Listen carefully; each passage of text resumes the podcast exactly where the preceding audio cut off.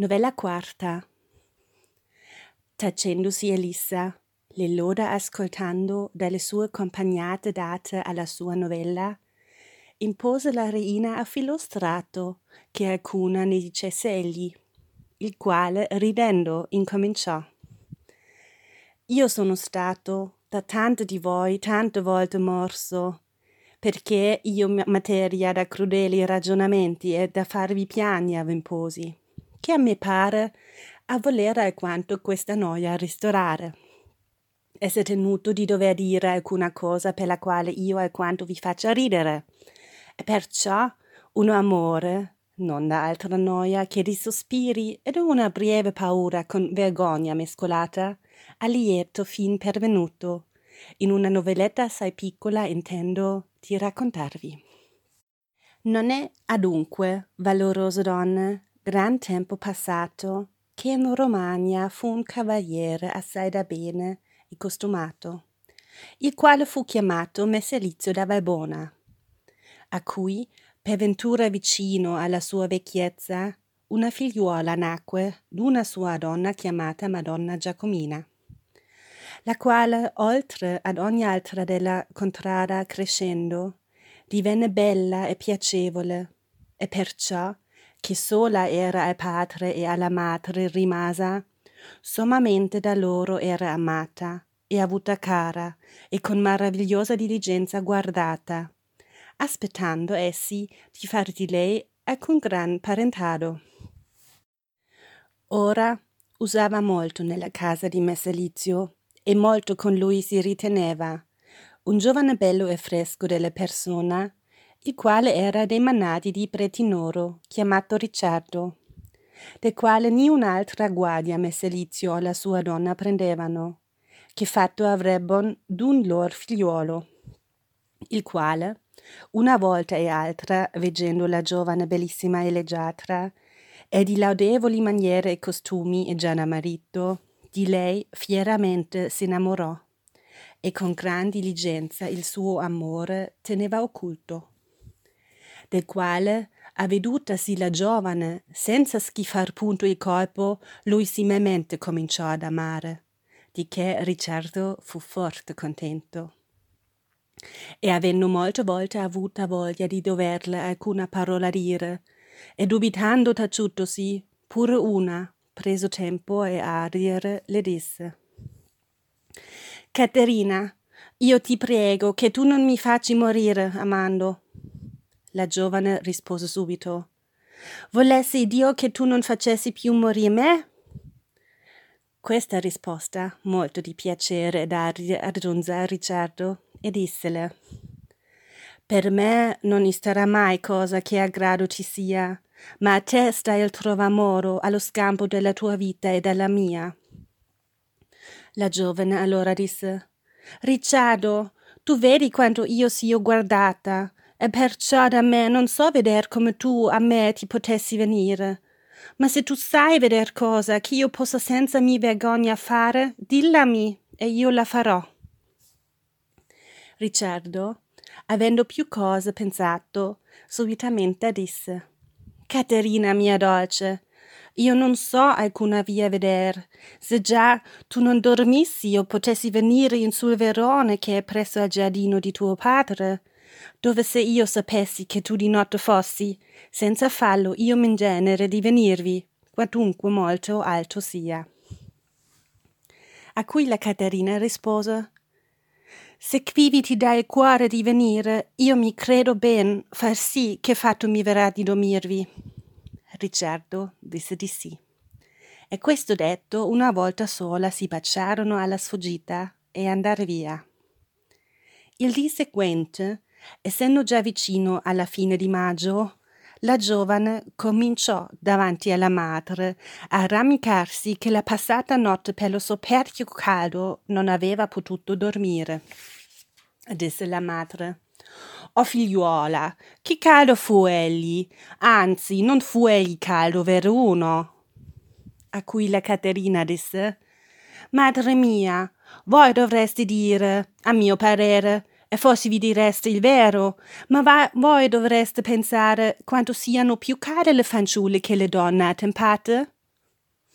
La donna disse allora Figliuola mia, così è il vero, ma io non posso far caldo e freddo a mia posta, come tu forse vorresti. I tempi si convengono pur sofferire fatti come le stagioni gli danno. Forse quest'altra notte non sarà più fresco e dormirai meglio. Ora Iddio il voglia, disse la Caterina. Ma non suole essere usanza che, andando verso l'estate, le notti si vadano rinfrescando. Dunque, disse la donna, che vuoi tu che si faccia? rispose la Caterina. Quando a mio padre e a voi piacesse, io farei volentieri fare un letticello in sul verone che è a lato alla sua camera e sopra il suo giardino. E qui vi mi dormirei. E udendo cantare l'usignuolo e avendo il luogo più fresco, molto meglio starei che nella vostra camera non fo. La madre allora disse Figliuola, confortati, io il dirò a tuo padre, e come egli vorrà, così faremmo. Le quali cose udendo Messelizio dalla sua donna, perciò che vecchio era, e da questo forse un poco ritrosetto, disse Che rossignolo è questo a che ella vuol dormire? Io la farò ancora addormentare al canto delle cicale. Il che la Caterina sapendo, più per isdegno che per caldo, non solamente la seguente notte non dormì, ma ella non lasciò dormire la madre, pur del gran caldo, dolendosi. Il che, avendo la madre sentito, fu la mattina a Messelizio e gli disse Messa, voi avete poco cara questa giovane. Che vi fa egli perché ella sopra quel veron si dorma? Ella non ha in tutta notte trovato luogo di caldo. E oltre a ciò, maravigliatevi voi, perché egli le sia in piacere l'udir cantare l'usignolo, che è una fanciullina. I giovani sono vaghi delle cose somiglianti a loro. Messelizio, udendo questo, disse Via, facciale visi un letto tale quale egli vi cappe e fallo fasciar da torno da alcuna sarcia, e dormavi, e ora cantar l'usignolo a suo senno. La giovane, saputo questo, prestamente vi fece fare un letto, e dovendovi la sera, veniente dormire, tanto attese che ella vide Ricciardo, e feceli un segno posto tra loro, per lo quale egli intese ciò che farsi dovea. Messe Lizio, sentendo la giovane essersi andata a letto, serrato un uscio che della sua camera andava sopra il verone, similmente s'andò a dormire. Ricciardo, come d'ogni parte sentì le cose chete, con lo aiuto d'una scala salì sopra un muro e poi d'in su quel muro appiccandosi a certe mosse d'un altro muro con gran fatica e pericolo se caduto fosse pervenne in su verone dove chetamente con grandissima festa dalla giovane fu ricevuto. E dopo molti baci si coricarono insieme. E quasi per tutta la notte di letto e piacer presono l'uno dell'altro molte volte facendo cantar l'usignolo ed essendo le notti piccole e il diletto grande e già al giorno vicino, il che essi non credevano, e si ancora riscaldati, e sì dal tempo e sì dallo scherzare, senza alcuna cosa addosso, s'addormentarono. Avendo a Caterina col destro braccio abbracciato sotto il collo Ricciardo. La sinistra mano presolo per quella cosa che voi tra gli uomini più vi vergognate di nominare. in cotal guisa dormendo, senza svegliarsi, sopravvenne il giorno, e Messelizio si levò.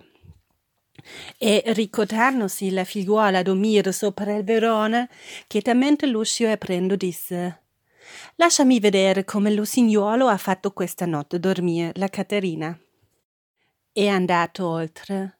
Pianamente levò alta la sarcia della quale il letto era fasciato e Ricciardo le vide ignudi e scoperti dormire, abbracciati nella guisa di sopra mostrata.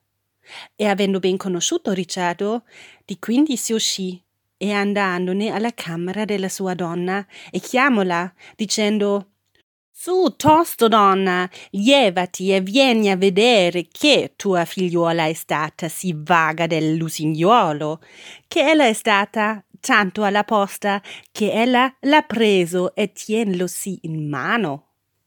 Disse la donna. Come può questo essere? disse Messelizio. Tu il vedrai se tu vien tosto. La donna, affrettatasi di vestire, Quietamente seguitò Messelizio e giunti, amenduni a letto e levata la sarcia, poté manifestamente vedere Madonna Giacomina come la figliuola avesse preso e tenesse lo signolo, il quale ella tanto desiderava d'udir cantare. Di che la donna, tenendosi forte di rigiato ingannata, volle gridare e dirgli villania, ma Messelizio le disse Donna, guarda che per quanto tu hai caro il mio amore, tu non facci motto, che in verità, poscia che ella l'ha preso, egli si sarà suo. Ricciardo è gentiluomo e ricco giovane. Noi non possiamo avere di lui altro che buon parentado. Se egli si vorrà a buon concio da me partire, egli converrà che primieramente la sposi, sì che egli si troverà aver messo lo signolo nella gabbia sua e non nell'altrui. Di che la donna, racconsolata, veggendo il marito non esser turbato di questo fatto, e considerando che la figliuola aveva avuto la buona notte ed era sì ben riposata e aveva lo signolo preso, si tacque. Né guari dopo queste parole stettero che Ricciardo si svegliò e veggendo che il giorno era chiaro si tenne morto e chiamò la Caterina dicendo Oimè, anima mia, come faremo? Che il giorno è venuto e ami qui colto? Alle quali parole Messelizio, venuto oltre e levata la saccia, rispose Farete bene quando Ricciardo li vide, parve che gli fosse il cuore e corpo strappato, e levatosi a sedere in sul letto disse Signor mio, io vi che ciò mercé per Dio. Io conosco, sì, come disleale e malvagio uomo, aver meritato morte, e perciò fate di me quello che più vi piace. Ben vi prego io, se esso può, che voi abbiate della mia vita mercé e che io non muoia. A cui Messelizio disse Ricciardo, questo non meritò l'amore il quale io ti portava e la fede la quale io aveva in te. Ma pur poiché così è, e a tanto fallo t'ha trasportato la giovanezza, a ciò che tu tolga a te la morte e a me la vergogna, prima che tu ti muova, sposa per tua legittima moglie la Caterina, acciò che, come ella è stata questa notte tua, così sia mentre ella viverà. Se in questa guisa puoi e la mia pace e la tua salvezza acquistare. E ove tu non vogli così fare, raccomanda a Dio l'anima tua. Mentre queste parole si dicevano, la Caterina lasciò l'usignolo e, ricopertasi, cominciò fortemente a piangere e a pregare il padre che a Ricciardo perdonasse, che d'altra parte pregava a Ricciardo che quel facesse che Messelizio volea, acciò che con sicurtà e lungo tempo potessero insieme di così fatte notti avere. Ma ciò non furono troppi preghi bisogno, perciò che da una parte la vergogna del fallo commesso e la voglia dello emendare, e d'altra la paura del morire e il desiderio dello scampare. E oltre a questo, l'ardente amore e l'appetito del possedere la cosa amata, liberamente senza alcuno induccio, gli fece dire se esser apparecchiato a far ciò che a Messelizio piaceva.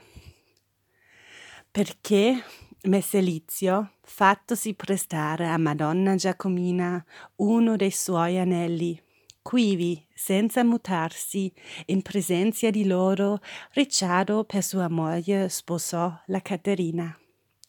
La qual cosa fatta, Messelizio e la donna partendosi dissono Riposatevi oramai, che forse maggior bisogno n'avete che di levarvi.